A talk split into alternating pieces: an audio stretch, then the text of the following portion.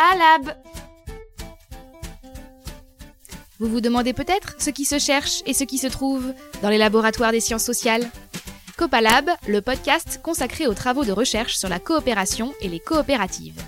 Avec Hervé, partez à la rencontre des chercheuses et chercheurs qui s'intéressent à la question du travail, de la prise de décision, du bien-être, de la construction démocratique et bien d'autres sujets passionnants pour décortiquer cette autre réalité qu'est le modèle coopératif. De la junte à la coopérative, l'étude du coopérativisme au Nicaragua par Renaud Météro.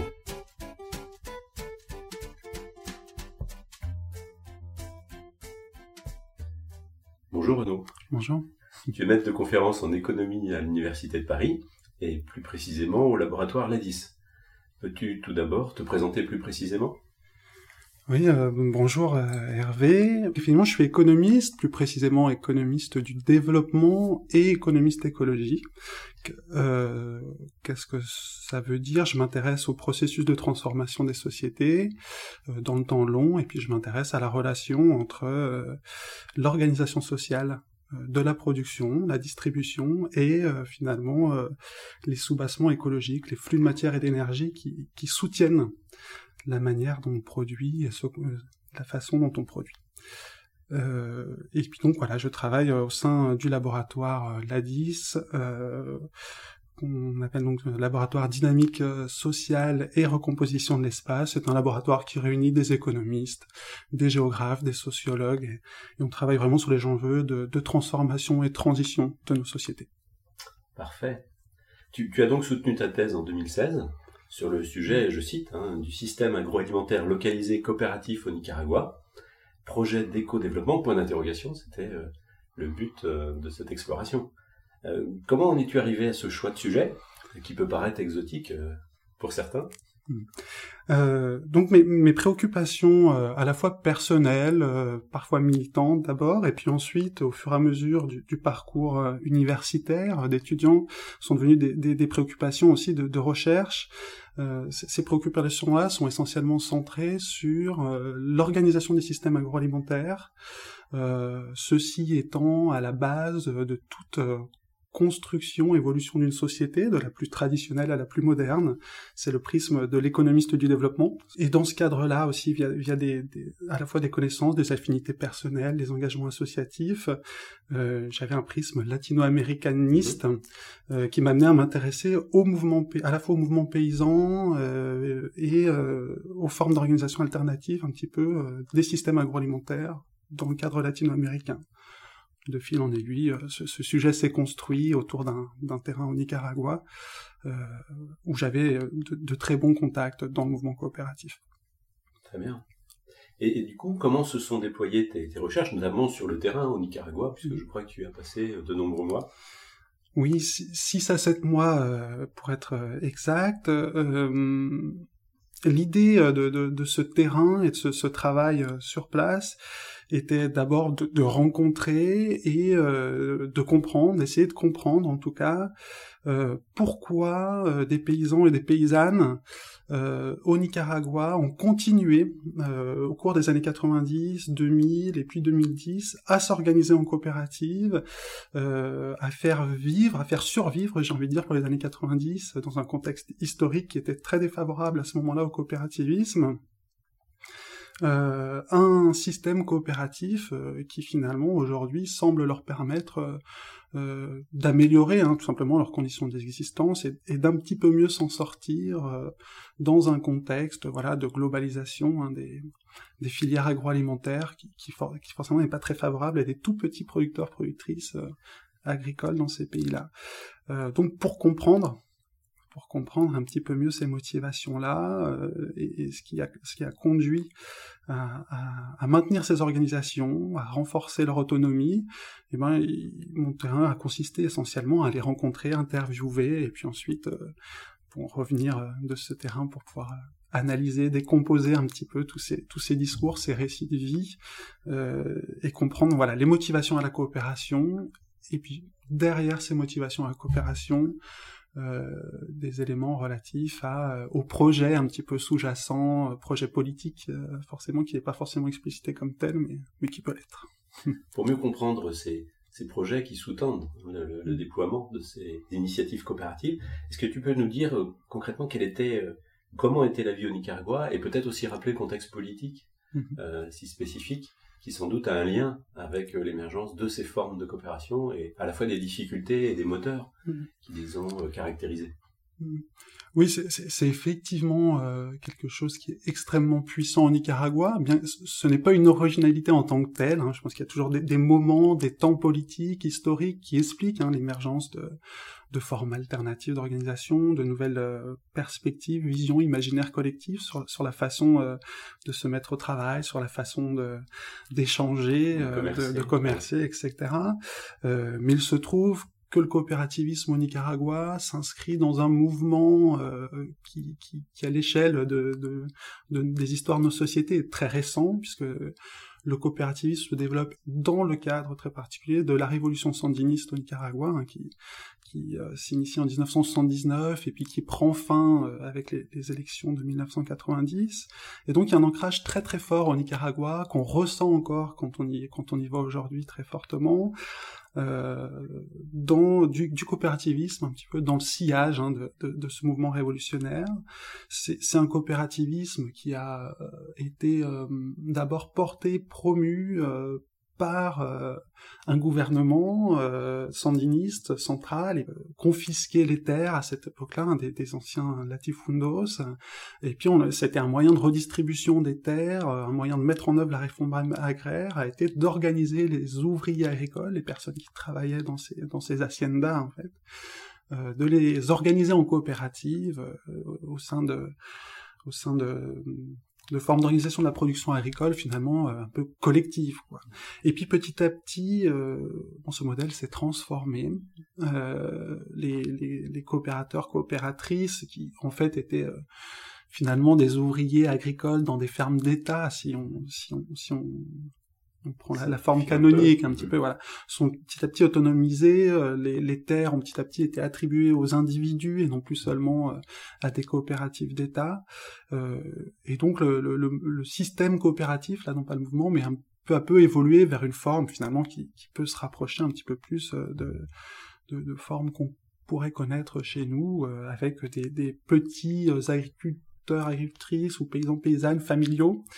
euh, qui euh, qui s'organisent en coopérative, chacun exploitant son, son propre sa propre terre et puis euh, essayant de, mettre en commun un certain nombre de choses et de se mettre en mouvement collectivement pour améliorer euh,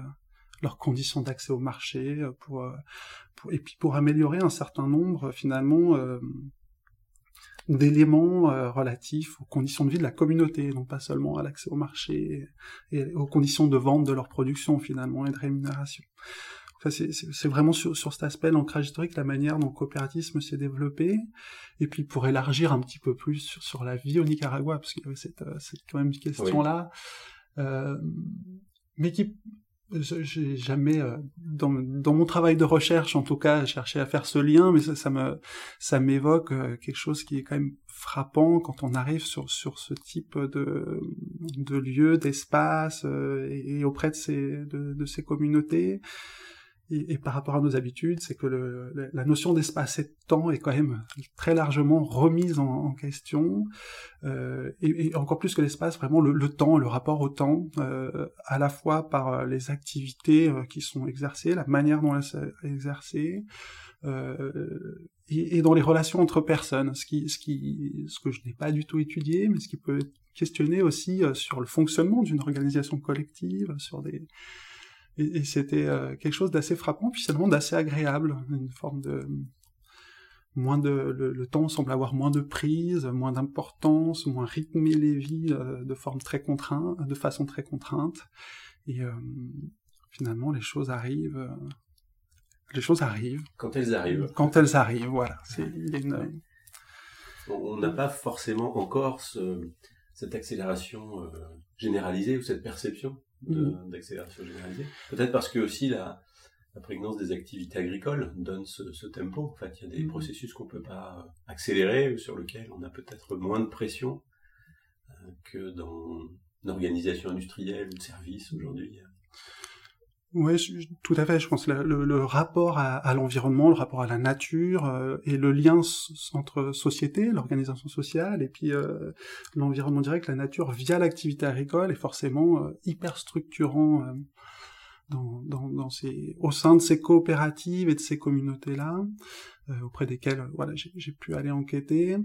Et effectivement, le rythme, les incertitudes aussi. On est dans des sociétés qui sont relativement pauvres, dites peu développé.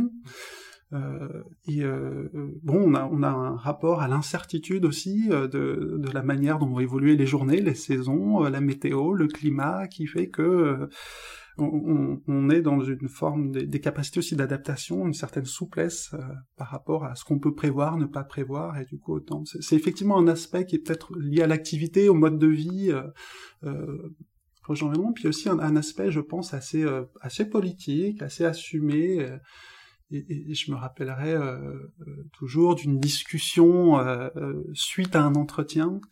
parce que les discussions informelles, voilà, arrivent toujours après l'entretien, qui, qui, est quand même relativement cadré, voilà, avec un, protocole qui, qui d'enquête quand même un, un, peu verrouillé. Mais ces discussions informelles étaient très très instructive et, je, reverrai toujours ce, ce, ce paysan euh, assez âgé euh, donc sur lequel qui me parlait vraiment de la manière de vivre, la manière dont il envisageait euh, le développement des communautés euh, et, et, et, il me parlait des discussions avec les jeunes de la communauté en, en, en disant mais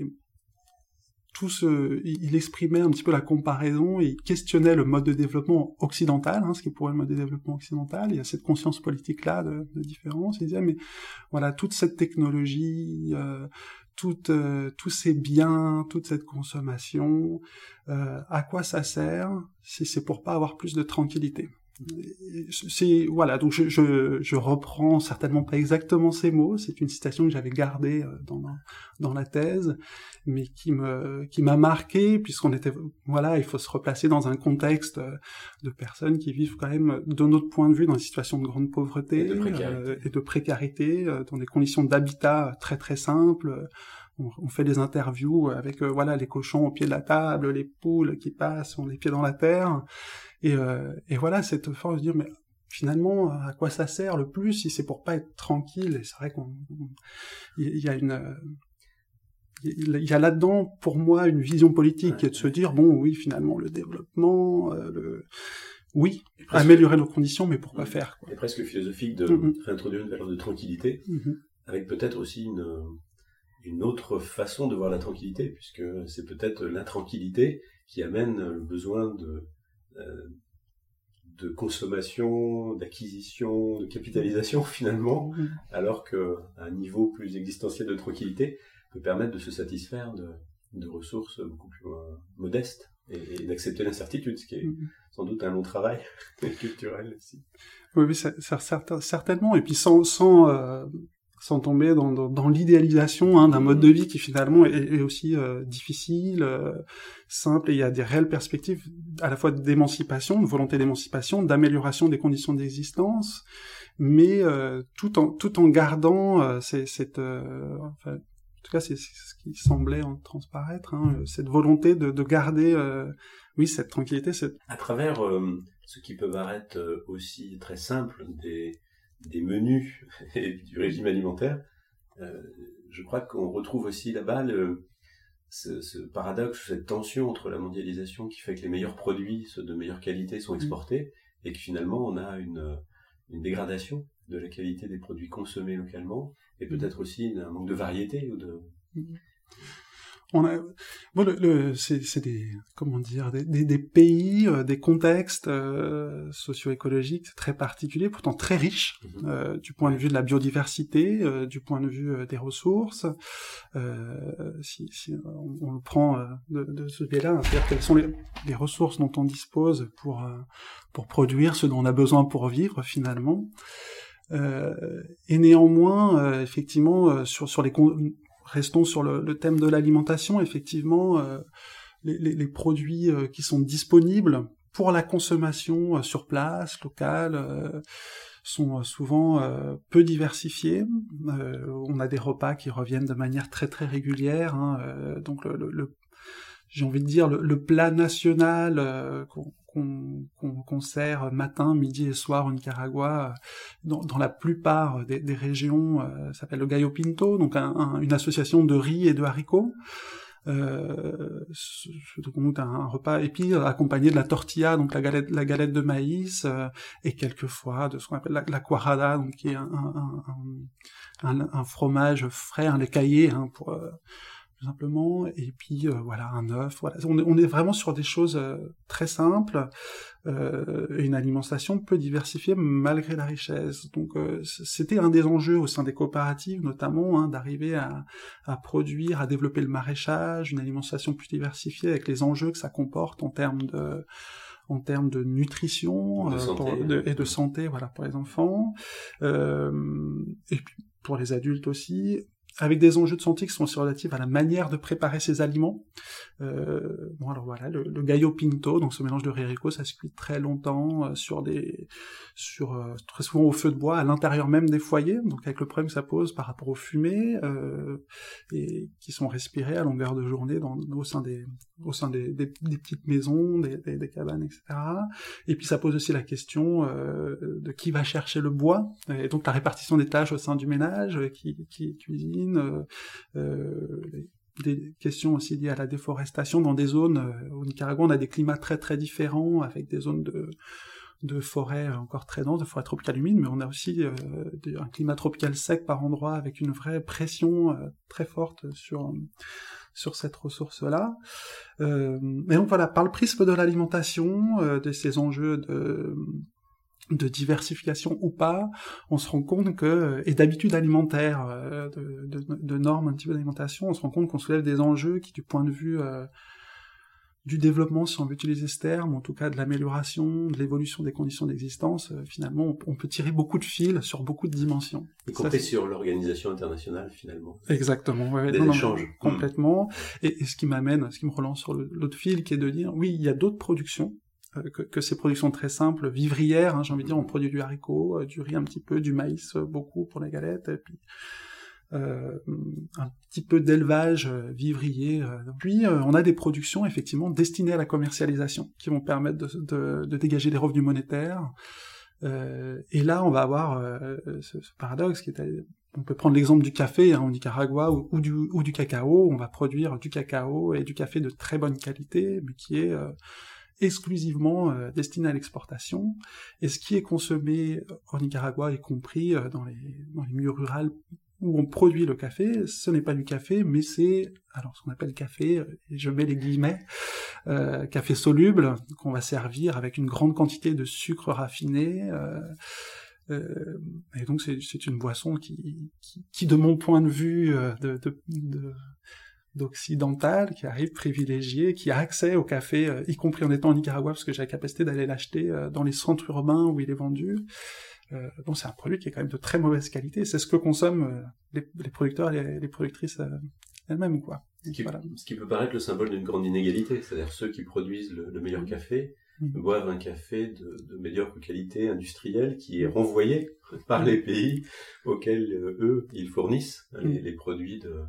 de très haute qualité. Donc il y a effectivement cette euh, organisation euh, oui, déséquilibrée de l'échange qui, qui, est flagrant, ne serait-ce qu'à travers cet exemple. Ça, ça, renvoie vraiment à une forme d'organisation du, du, commerce international, puis ça renvoie aussi à un ancrage historique, c'est-à-dire que si euh, ces paysans et paysannes-là produisent du café, euh, c'est parce qu'historiquement, euh, on est aussi venu dans ces pays-là pour euh, et qu'on a euh, institué finalement la production de café, euh, la production de, à un moment donné de coton, de, de, canne à sucre, enfin voilà, des, des, grandes productions destinées à l'exportation pour les besoins de nos économies et, ouais, et des consommateurs chez d'autres marchés que, que et le donc, pays ça reste, euh, voilà, y compris euh, sous, sous, des formes de domination, de domination qui ne sont plus les mêmes, plus aussi directes. C'est resté structurellement euh, les productions qui permettent de euh, faire entrer des devises, euh, si on raisonne à l'échelle du pays, et puis pour les petits producteurs et productrices, paysans paysannes, de, de d'obtenir des revenus monétaires hein, qui vont permettre de compléter finalement leur, leur, panier de consommation et de bien pour, pour leurs besoins quotidiens. Hein. Il y a ce qu'ils produisent et puis qu'ils vont autoconsommer, et puis il y a ce qu'ils ont besoin d'acheter, ou éventuellement la perspective que les enfants euh, puissent, euh, puissent aussi euh, ne pas avoir la même condition, aller étudier au moins un petit peu, des fois aller en, en, ville. Et donc voilà, tout ça a une importance et le revenu monétaire devient, devient un enjeu central. Ouais. Et du coup, est-ce qu'on pourrait dire que malgré l'évolution du système politique finalement, puis le passage de coopératives plus proches finalement de regroupements de productrices et de producteurs mmh. que de coopératives d'État euh, mmh. organisées, euh, finalement, la marge de manœuvre reste faible pour modifier cet état des faits, c'est-à-dire améliorer euh, pas seulement le, revenu, mais aussi les produits consommés, la qualité des, produits qui pourraient rester mmh. localement plutôt que d'être essentiellement destinés à des marchés extérieurs. Il me semble hein, qu'en en, observant, en essayant de comprendre les motivations, euh, et là on revient vraiment à ce qu'a été le, travail euh, de la thèse, en essayant de comprendre les motivations à la coopération, puis en essayant de comprendre le projet politique sous-jacent, euh, il, y a vraiment justement l'idée, via l'organisation coopérative, de se créer ces marges de manœuvre-là, et, de se donner finalement, de se créer un espace d'autonomie. Finalement, l'organisation coopérative permet de, d'une part, de se maintenir euh, euh, sous des formes de mise au travail qui restent dans un cadre familial et communautaire. Euh, c'est une première, un, premier élément. et d'autre part, de, maintenir parfois ne serait-ce que l'accès à la terre, et donc à cette ressource de base qui permet de vivre, et puis ensuite collectivement de se mettre en mouvement autour d'objectifs qui vont être, par exemple, bah, l'échange de savoir, de connaissances, et à travers ces échanges-là aussi, euh, bah, la perspective petit à petit de se dire ah mais oui effectivement euh, je peux aussi euh, en même temps que je fais pousser du, des haricots, je peux aussi planter quelques arbres et quelle est quelle va être l'utilité dans mon système agroécologique hein, de, de, de, ces arbres fruitiers là ou de ces arbres agrumes. Et, et cela va avoir non seulement la comme conséquence hein, de diversifier la production, d'améliorer finalement euh, la euh, utiliser ce terme, la résilience, hein, la capacité à, s'adapter au contexte climatique, environnemental de l'exploitation, mais aussi au contexte économique, la variation des prix, parce que production diversifiée égale des des produits euh, différents qui sont prêts à être commercialisés ou à être consommés selon si c'est l'autoconsommation la commercialisation à différents moments de l'année. Euh, euh, si une production se vend mal, peut-être que l'autre se vendra mieux. Si les conditions climatiques font qu'une production n'est pas bonne une année, peut-être qu'une autre le sera plus. Et du coup, l'organisation, la forme d'organisation, et en particulier la forme d'organisation coopérative, permet beaucoup, euh, et, on le retrouve dans les entretiens, euh, finalement de renforcer, d'échanger, euh, de ne pas rester seul face à ces vulnérabilités individuelles, et collectivement de réduire les vulnérabilités en échangeant sur des techniques, sur des en échangeant des idées tout simplement, des savoirs, des savoirs, et le mouvement coopératif en tant que tel est un véhicule, notamment au Nicaragua, très fort, des approches agroécologiques et c'est très souvent évoqué dans les entretiens euh, par les paysans et les paysannes elles-mêmes comme euh, comme euh, la trajectoire par laquelle ils entendent améliorer leurs propres conditions, se dégager des espaces d'autonomie, encore une fois, par rapport à un contexte global qui leur est défavorable et qui va leur permettre d'améliorer leurs conditions tout en maintenant finalement des spécificités aussi, à la fois culturelles, dans le mode de vie, dans la, dans la manière d'être et de d'occuper un espace, de tout ça. On, peut se demander si finalement la, ce désir de tranquillité et la vulnérabilité économique en fait de, système de production agricole peuvent finalement faire changer les choses. Je m'explique, je prends l'image du chocolat qui m'avait frappé mm. lors d'une visite d'une usine de chocolat de Cargill et du discours avec son directeur qui avait passé pas mal de temps en Côte d'Ivoire notamment c'est que finalement, euh, certaines productions euh, résistent à l'industrialisation. C'est-à-dire qu'il y, a un échec, par exemple sur le cacao apparemment, de faire des grandes exploitations. Et c'est euh, ce qui explique que des petites exploitations qui avaient été finalement des, terres peu cultivables, mm. proches de la forêt ou dans la forêt, données souvent d'ailleurs à des migrants en, Côte d'Ivoire, eh bien avaient était encore aujourd'hui à la base de l'ensemble de la chaîne du, cacao. Et donc le système de consommation et la difficulté de ces revenus très faibles risque de voir les enfants migrer vers les villes et abandonner cette production, alors que les, grands industriels du secteur n'ont pas réussi à, substituer à cette production individuelle de toutes petites exploitations euh, une production sur des grandes euh, propriétés. Et donc, il y a quelque part euh, sans doute un jeu assez subtil à, jouer pour garder du pouvoir au niveau de la production et, du pays, puisque si ça se passe mal, d'une certaine manière, si on, on, prend un scénario catastrophe, eh bien à la fois les consommateurs que nous sommes, et moi je suis un grand amateur de chocolat, pour être privé de chocolat puisqu'il n'y a plus de système de production viable euh, du tout, euh, et les, la capacité de rester euh, sur ces terres et d'avoir une vie peut-être pauvre, mais peut-être préférable malgré tout que dans, que dans les villes, les bidonvilles, diminuerait aussi par finalement le, la, la finitude de ce modèle-là. Et par contre, si on prend un scénario optimiste, il pourrait y avoir effectivement une capacité, y compris à travers la coopérative, d'améliorer, ce qui est souvent la vocation historique, hein, les conditions de vie, pour que euh, des exploitations familiales et une mutualisation permettent un maintien et en même temps une amélioration euh, de, des modes de production et, des conditions de vie qui, vont avec. comment est-ce que ça résonne avec certains euh, résultats de tes travaux? Ou en tout cas est-ce que tu peux nous, nous résumer peut-être ce que tu as pu analyser? Mm. Est-ce que tu retiens finalement d'une façon un, peu synthétique euh, de, toute cette écoute et de toutes ces observations?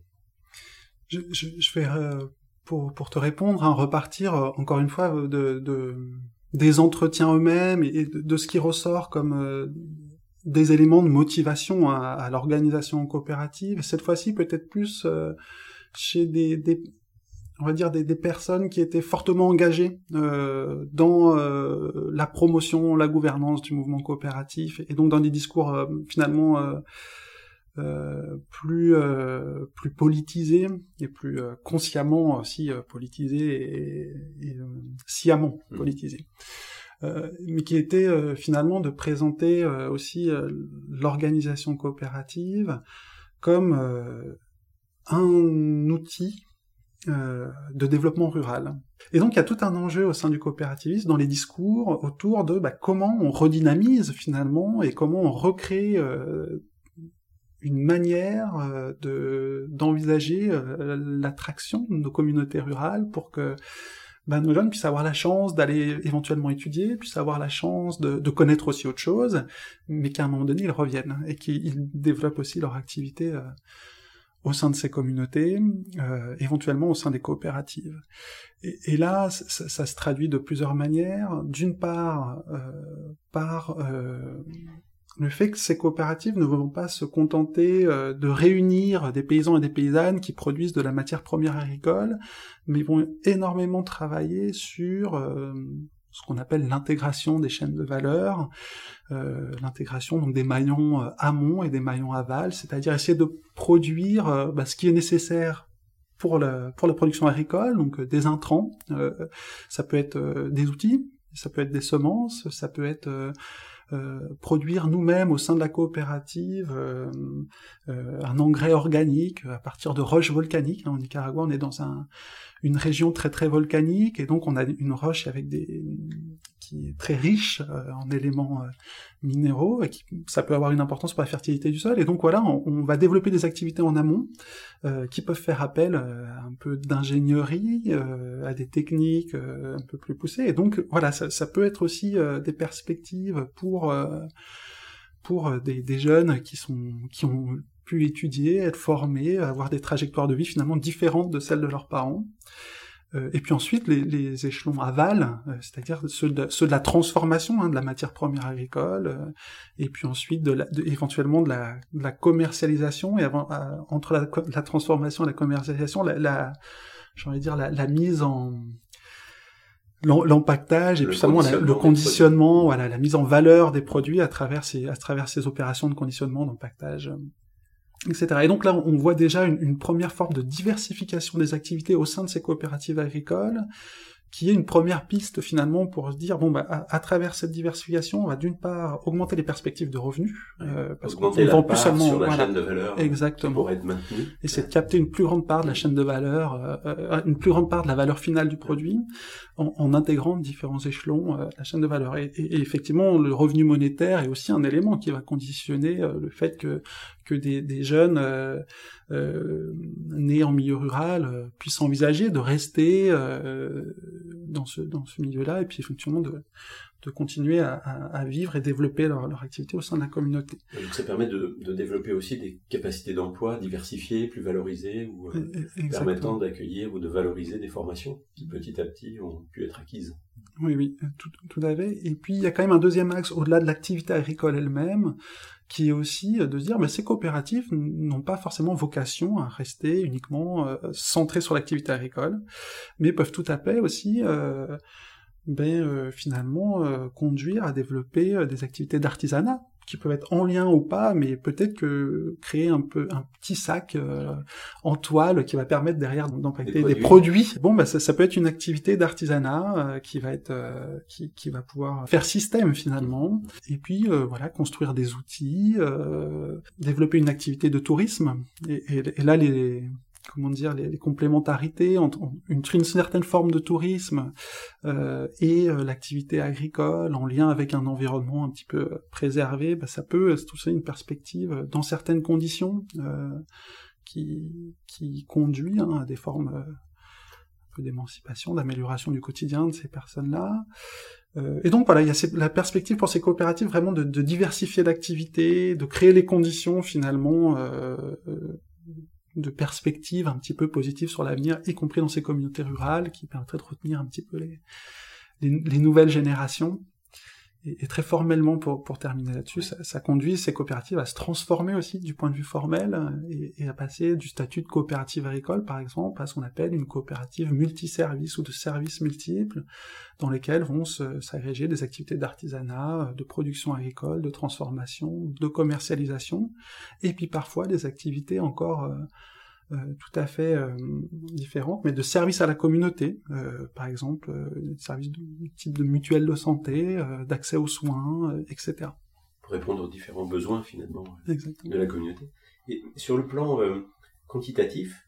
quel est à peu près le, leur poids finalement dans l'économie du Nicaragua? Est-ce que ce sont des coopératives récentes dans l'histoire, hein, mm-hmm. mais est-ce qu'elles sont significatives? Ou, ou est-ce que c'est surtout la qualité du projet et leur originalité qui, qui leur permettrait de faire évoluer les choses ou d'avoir un impact. Alors, on va commencer par euh, relativiser euh, la, la, notre capacité à, à chiffrer précisément, mhm. euh, puisque pour deux raisons. Hein, bon, l'appareil statistique au Nicaragua n'est pas celui qu'on connaît en France, donc on a une défaillance de ce niveau-là pour avoir de la donnée sur l'ensemble du pays. On arrive à recueillir hein, la, la, donnée à des échelles micro. Par contre, des données sur l'ensemble du pays, elles sont souvent datées, euh, avec des, marges d'erreur importantes. Et puis l'autre c'est qu'il y a une dimension parfois informelle. Il y a des coopératives qui ont été créées dans les années 80, les paysans et les paysannes se considèrent toujours organisés en coopérative, mais légalement et du point de vue du recensement, ces coopératives n'existent pas. Donc on est, euh, on est dans des dans des, des, problématiques, voilà, en termes de quand on veut compter, connaître l'importance, où, on va difficilement pouvoir annoncer des chiffres très euh, très nets, ce, qui n'est pas forcément euh, problématique. Ça, on, on, sait quand même évaluer largement ce qu'est l'associativité paysanne euh, et, là-dedans, le coopérativisme, euh, au Nicaragua, euh, on estime que 90 à 95% des producteurs agricoles sont des paysans ou des semi-paysans. C'est-à-dire soit les personnes dont l'activité agricole n'est pas l'activité principale, euh, pour une très grande partie, c'est-à-dire que c'est des tout petits producteurs euh, qui ont besoin de compléter euh, finalement leurs moyens de subsistance euh, par des revenus monétaires qu'ils vont chercher à l'extérieur, les paysans qui souvent sont un peu mieux dotés en terre, qui eux peuvent se, les paysans et paysannes qui peuvent eux se dédier à 100% à l'activité agricole, et puis ensuite on a ce qu'on appelle les, les, fermiers ou les entrepreneurs agricoles qui là eux sont carrément en capacité d'embaucher des ouvriers agricoles, voire pour les entrepreneurs agricoles, c'est des grands propriétaires terriens qui, eux, ne travaillent pas du tout euh, terre, mais sont des gestionnaires. Hein. Euh, ce détour par le, finalement euh, la, typologie. la, typologie. des producteurs pour dire, bah, tous dans tous ces petits producteurs, la masse, euh, on peut estimer qu'au moins 80% sont organisés d'une manière ou d'une autre euh, dans un collectif de production. Avec très souvent des croisements, et ils sont souvent dans plusieurs collectifs, entre associations de producteurs, et là on est très souvent par des associations qui fonctionnent par filière, voilà, une association de producteurs de café, euh, des coopératives qui sont, alors qui peuvent aussi euh, fonctionner par filière, mais qui vont plus souvent euh, être ancrées dans des communautés, sur des territoires particuliers, à l'échelle d'une municipalité, hein, des fois, voilà, on a vraiment différentes différentes échelles. et puis ensuite des syndicats euh, des syndicats agricoles et notamment euh, euh, le syndicat principal, une carrière qui doit réunir, je pense, quasiment oui, l'intégralité de ces petits paysans paysannes qui sont aujourd'hui organisés en l'UNAG, hein, l'Union nationale des agriculteurs et éleveurs en français. Et donc une organisation syndicale principale. Et donc voilà, les formes d'association associativité paysanne sont diverses, mais en tout cas touchent quasiment l'ensemble euh, des producteurs qui sont souvent euh, associés finalement à différentes formes d'organisation qui leur permettent de ne pas rester seuls face à, à leurs problématiques euh, à la fois liées à leur activité paysanne et à l'environnement de, de, de, de, vie voilà, rurale au Nicaragua. Par rapport à, à, tout ce travail, quels sont peut-être les éléments clés que tu as pu partagé finalement avec les personnes que tu avais écoutées, donc euh, qui pourraient être destinées euh, au Nicaragua ou aux coopératives de, ce pays, et quelles sont euh, parmi tes découvertes celles qui peuvent aussi nous dire quelque chose, à la fois du, mouvement, des mouvements coopératifs au niveau mondial, mais aussi peut-être en France, hein, notamment si on reprend le, début de notre échange dans le rapport à l'écologie. Et, et, plus largement dans le rapport à un projet politique, social et économique finalement, qui a pas seulement euh, une vocation d'entraide, mais une vocation de transformation. J'ai peut-être différencié ici euh, les deux types de réponses. Alors, d'une part, sur euh, les discussions à chaud, parce que qu'on a pu avoir avec les membres de, coopératives, avec des, plutôt des représentants des fédérations de coopératives. Donc, c'est les échelles d'organisation nationales hein, qui réunissent un, un, grand nombre de coopératives et qui sont qui sont euh, au nombre de, euh, sur les coopératives agricoles, euh, au moins 5 au Nicaragua. C'est justement de pouvoir discuter sur la perception qu'on a aussi de l'hétérogénéité finalement de ces, de ces organisations et des personnes qui les composent.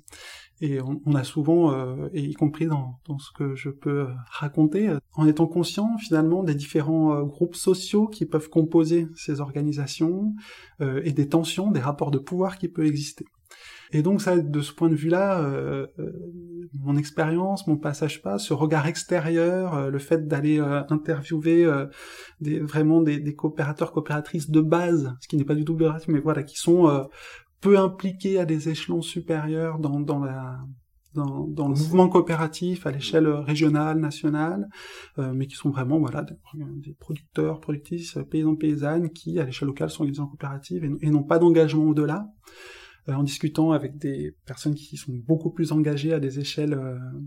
territoriales, disons, euh, plus importantes, en discutant avec des paysannes et avec des paysans, dans différentes conditions aussi, dans différentes régions, proximité des fois d'une ville ou pas, on se rencontre aussi des tensions, des différentes perspectives, des contradictions qui sont internement, et, et, et, là on a eu des discussions très très riches euh, sur euh, et le, le, regard extérieur est toujours partager ton regard sur ces contradictions. toujours toujours un, toujours intéressant. Et puis aussi des éléments des fois culturels qui, qui peuvent euh, choquer et ça me plus pour l'anecdote mais ça me, ça me ça me rappelle une discussion autour de de, de, de, de réflexes de de vocabulaire, de réflexes langagiers, et de très souvent euh, commencer des phrases dès qu'on évoque les perspectives euh, par si Dios quiere. Et donc, si Dieu le veut, il y a une forme, on retrouve ça hein, dans des, j'avais, j'avais été conforté parce que j'avais réussi à retrouver ça dans un écrit nicaraguayen, donc c'est me dire c'est pas que, que ma vision, mais finalement une forme d'acceptation, de fatalité, euh, voilà, en dépit de tout ce que je peux raconter, le fait, euh, voilà, de, la volonté de s'organiser en coopérative pour mieux s'en sortir, il y a finalement une forme de résignation à bah, des déterminismes sur lesquels on a peu de prise, et, et c'est euh, exprimé verbalement dans, dans, ces entretiens par des, des réflexes engagés comme ça, auxquels on prête attention quand, quand on n'y est pas habitué, je pense, et, et ça révèle certainement quelque chose. En tout cas, c'était on avait eu une discussion avec ça qui avait interpeller du coup les, les, les, amis, collègues, voilà, avec qui on, on travaillait là-bas, puisqu'effectivement la, la question, eux, à l'intérieur de mon coopératif, ne, ne s'était jamais posée en ces termes. Quoi. Il y a bien une conception du, du monde qui est à l'heure et peut-être une, mm-hmm. une, humilité particulière par rapport à la capacité d'influer sur son destin, mmh. parce qu'il euh, c'est possible, ouais, un enjeu fort mmh. par rapport à, à l'action et peut-être au volontarisme de certains projets coopératifs. Exactement. Et puis, bon, pour poursuivre sur, euh, parce qu'il me semble qu'il y a deux parties hein, dans, dans ta question. Ce, ce, que tu peux renvoyer au, au terrain et aux personnes mm. que, avec lesquelles tu as travaillé. Et puis, euh, quand tu reviens avec cela en France, euh, qu'est-ce que ça peut évoquer ou à quoi ça peut faire réfléchir mm. sur un plan plus euh, international ou, ou peut-être même ce qui pourrait être une leçon pour, mm. pour la coopération ou le mouvement coopératif en France également? Ce qui, ce qui a été pour moi très marquant au Nicaragua euh, et dans ses entretiens, dans ses interactions finalement au quotidien, parce que c'était aussi des séjours longs euh, dans, dans, des, dans, dans sein de ces communautés, ça a été la prégnance euh, d'une forme de politisation euh, très explicite du mouvement coopératif en tant que tel et donc des personnes qui le composent. Euh, peut-être avec un, un souvenir euh, plus frais et plus marquant euh, d'une époque finalement récente hein, de la révolution sandiniste et période pendant laquelle s'est développé ou a été développé le coopérativisme, hein, puisqu'encore une fois ça n'a pas été une initiative spontanée des communautés paysannes qui n'existaient pas en tant que telles. Hein, la plupart de ces communautés finalement vendaient leurs forces de travail dans les haciendas. C'était des ouvriers agricoles et non pas des paysans. Ils le sont devenus. Et, et donc il il y a vraiment euh, un discours qui s'est construit pendant cette période, qui reste véhiculé et qui, euh, je pense, euh, détermine en tout cas et conditionne énormément la manière dont on rejoint une coopérative et la manière dont on construit, on fait évoluer et on maintient une forme d'imaginaire collectif ou de d'horizon vraiment très marqué politiquement autour de formes d'émancipation vis-à-vis vis-à-vis d'un contexte hein, global qui s'impose et d'une histoire qui était défavorable à ces communautés. Et, je, trouve que cette, cette prégnance du discours politique, qui parfois est présent, euh, mais plus en filigrane, et parfois plus implicite chez nous, euh, ben, je, trouvais que ça avait une force assez importante, euh, à la fois dans le discours, et puis du coup dans la manière dont ça se traduit en acte, dans, dans le fait de se dire, bah, quand je sur des actes très simples et quand je reproduis euh, mes propres semences pour les semer, c'est pas c'est pas juste euh, premièrement c'est parce que pendant ce temps-là, ben finalement je lutte contre l'ordre néolibéral hein, qui m'est défavorable et, et, conscientiser ça, j'ai l'impression beaucoup plus euh, directement et, et, fortement. Donc ça avait c'était assez marquant et on sent vraiment la, cette dimension politique très très forte et puis bon qui est accompagnée, il faut répéter par un par un contexte politique singulier aussi, par le retour au gouvernement euh, de Daniel Ortega, euh, et donc vraiment on a on a quand même un contexte au Nicaragua avec un gouvernement sandiniste, euh, comment dire, qui qui a resserré aussi un petit peu hein, les, les, conditions de soutien au coopérativisme avec un travail aussi idéologique très très fort il faut pas nier non plus aussi cet aspect-là euh, qui, qui, conditionne euh, l'aide, le soutien du gouvernement, euh, avec des formes derrière aussi de, de clientélisme qui peuvent exister dans les coopératives. Donc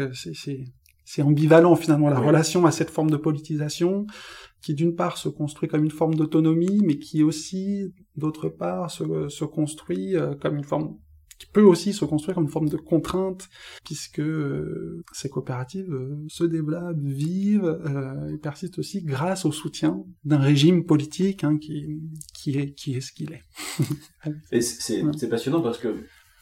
même si, enfin, sans être historien, on peut faire des parallèles avec l'histoire des mouvements coopératifs dans différents pays, y compris européens. Mmh. avec, si on fait écho à ce que tu disais, par contre, une dépolitisation qui peut d'ailleurs se noter par une référence de moins en moins fréquente euh, à, des termes politiques ou à des termes religieux mm. hein, dans les projets coopératifs, comme si l'entrepreneuriat ou l'entreprise mm. avait pris le dessus en termes de représentation par mm. rapport à ces, ces univers ou, ou, ces motivations. Et puis, euh, un décalage dans le temps en fonction de l'évolution politique. Euh, la question que je voulais te, te poser, l'avant-dernière question peut-être, c'est finalement, est-ce que cette notion d'éco-développement peut à la fois sur le plan économique, social et politique constituer une base de transformation, c'est-à-dire à la fois de repolitisation hmm. et, peut-être de pistes concrètes aussi, de modèles d'une transformation euh, de l'économie, en commençant par finalement ce qui reste fondamental, c'est d'abord euh, se nourrir. Oui, effectivement, merci de, me relancer là-dessus, parce que j'avais oublié une partie de la question précédente, notamment sur le lien au développement euh, agroécologique aussi de, de, de ces communautés rurales. Et, bon, on, on peut l'aborder effectivement cette question-là au prisme de l'éco-développement euh, très très rapidement pour faire un rappel parce que c'est un terme ou une notion euh, qu'on un peu oublié, euh, voire très largement oublié, qui a été euh, remplacé progressivement et malgré tout rapidement par celle de développement durable à partir de la fin des années 80, début 90. L'éco-développement, c'est une proposition, un projet euh, politique, hein, j'ai envie de dire, qui est né dans le contexte hein, des organisations internationales, euh, mais dans les années 70. C'est-à-dire qu'on est euh, dans une période un peu d'effervescence autour des questions qui lient euh, environnement et développement. Et on est aussi dans une période euh, dans laquelle, au sein des organisations internationales, la voix tiers-mondiste à cette époque-là est importante. Voilà, mm. porte un petit peu avec une volonté de, de, sortir de certains rapports de domination, etc. Et c'est dans ce contexte où l'éco-développement émerge et proposé, à partir de 1972, conférence de Stockholm, hein, qui est une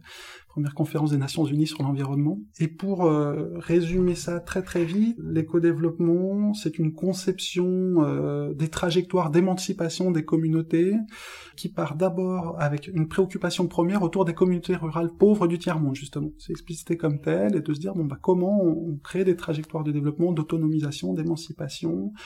euh, autour de principes de base qui ne sont pas seulement mettre sur une même ligne euh, l'environnement, l'économie mais, euh, et, le social, mais bien de fonctionnaliser tout ça, de réencastrer un petit peu ces différentes dimensions, en prenant en compte le fait bah, qu'on vit au sein d'un environnement, d'une biosphère qui a ses limites, et que donc on doit envisager la satisfaction de nos besoins sociaux, et ça c'est l'objectif, on a la contrainte, on a l'objectif, les besoins sociaux, puis derrière on a des outils qui peuvent être euh, économiques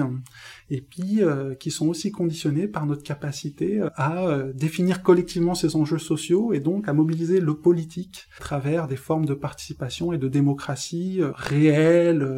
satisfaisant, etc. Et donc, dans ce cadre-là, euh, dans cette conception de ce que peut être une trajectoire de développement, et je remets les guillemets euh, sur, sur, sur le mot développement, les formes d'organisation coopérative, je vais, je revenir là-dessus, bah, ont euh, une, une pertinence d'emblée par la traduction euh, concrète qu'elle donne de certains principes démocratiques et du coup de la capacité euh, de groupes euh, sociaux, de, populations organisées en coopérative à définir ensemble un certain nombre de besoins dans un contexte notamment un contexte socio-environnemental euh, bien précis. Et donc ça permet de relier, via une forme d'organisation particulière, des besoins sociaux à un contexte euh, écologique, disons. Et donc c'est sous ce prisme-là hein, que, le concept d'éco-développement, remobilisé aujourd'hui pour comprendre la réalité finalement au Nicaragua,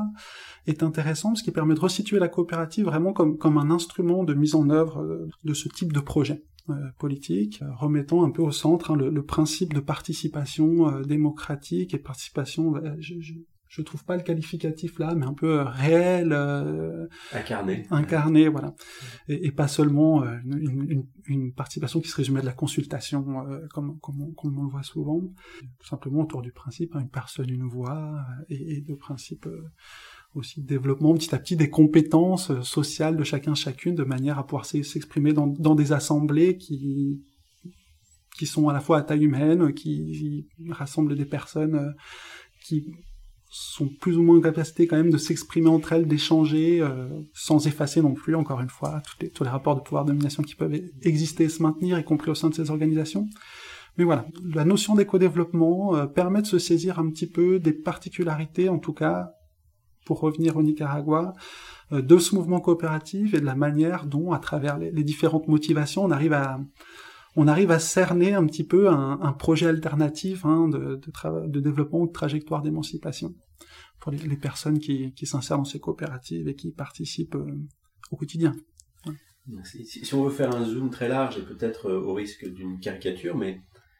j'ai l'impression que tu as exploré finalement de façon concrète ce qui pourrait représenter un des imaginaires ou un des chemins possibles, qui, dans, cette notion d'éco-développement, s'intéresserait d'abord aux personnes les, plus pauvres et les plus essentielles, en fait, à travers euh, euh, l'activité agricole d'abord, mm. euh, dans un souci de, transformation soutenable, là où un autre imaginaire, c'est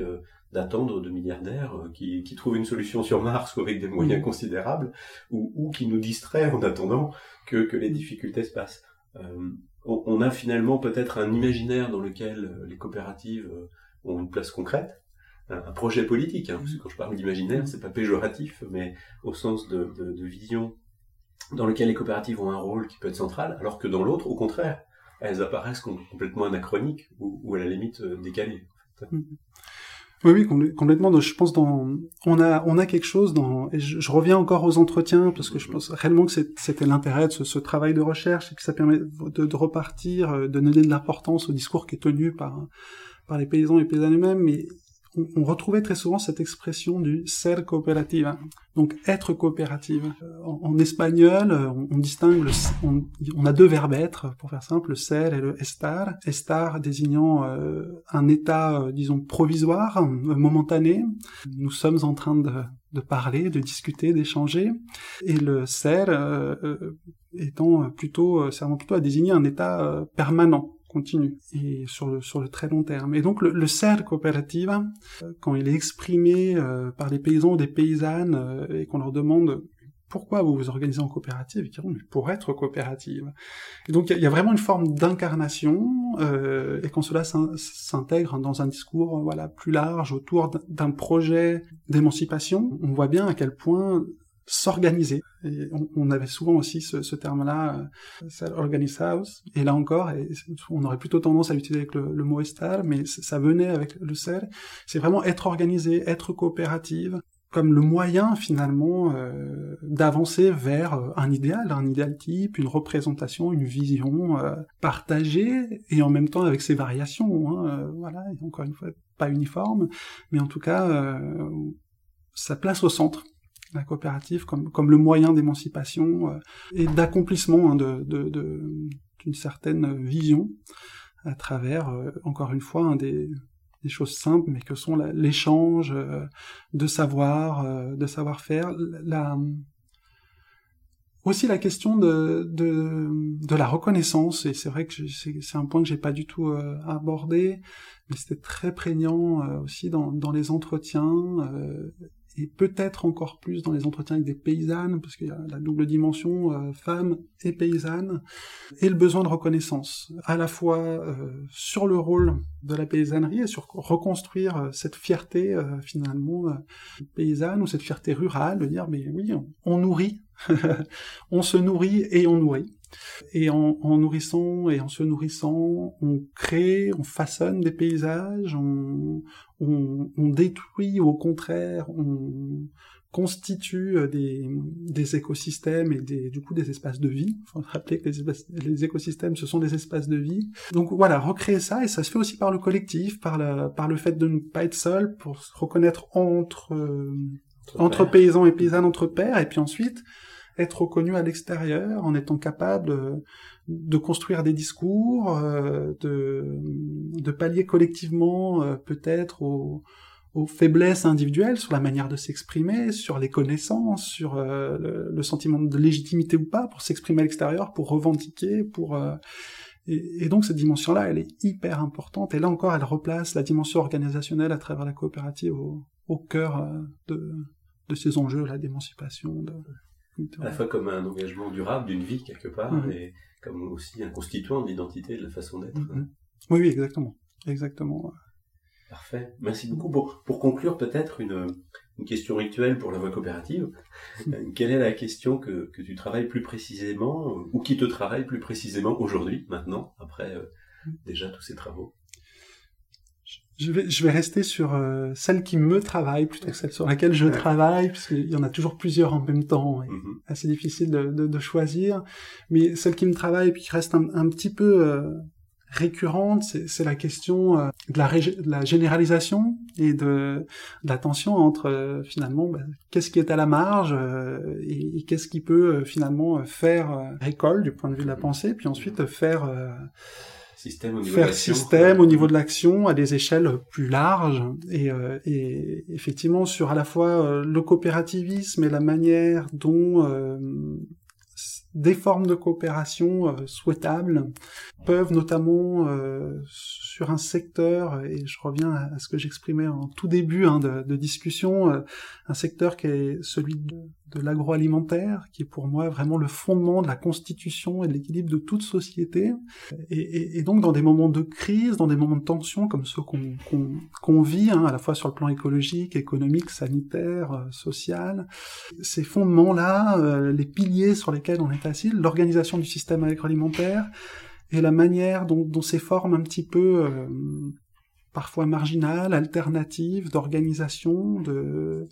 de remise en cause du lien société-nature à travers la manière dans laquelle on, se saisit de notre environnement pour produire notre alimentation, euh, et, et puis d'autres ressources. hein. La production agricole, c'est aussi des fibres pour s'habiller, c'est aussi des matériaux de construction, c'est c'est aussi euh, de l'énergie, tout simplement.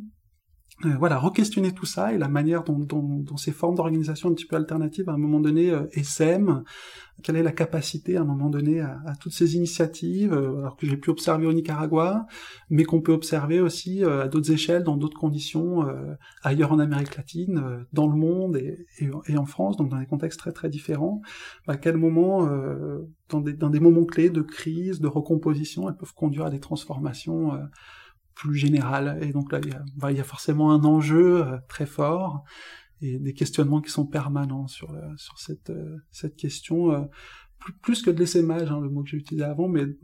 capacité dans, dans, des, dans des temps clés, finalement, à, À trouver une puissance. euh, voilà, en, en retour finalement à venir transformer, mais de manière assez finalement radicale, des, des formes d'organisation sociale hein, de la production qui sont aujourd'hui euh, dominantes autour de la figure de l'entreprise, euh, l'entreprise capitaliste, hein, pour prendre les choses, voilà, et puis euh, se dire euh, remplacer. Et cette généralisation passe très certainement par euh, aussi la, la capacité à remplacer dans l'imaginaire collectif. On vit au sein de cette période-là, et il est très dur, même si on voit bien que des alternatives sont, existent à des échelles micro, je pense que dans l'imaginaire collectif, en passé, imaginer que ces alternatives puissent exister à une toute autre échelle et être euh, finalement les espaces de détermination euh, à, des échelles macro, quoi, générales, globales, c'est difficile euh, de se projeter. On a l'impression d'une certaine forme d'immuabilité hein, des rapports sociaux de production, etc. Et, donc voilà, c'est toutes ces clés-là qui me, qui me, qui me stimulent, qui m'interrogent, voilà, pour continuer à, chercher, à agir, voilà, en lien avec, avec les personnes qui, dans leur activité quotidienne, sont impliquées en, dans la coopérative, notamment dans le secteur agroalimentaire et ailleurs. Parfait. Merci, euh, merci beaucoup Renaud. Et, et à bientôt à pour partager les, les, prochains fruits de tes recherches. J'espère. à bientôt.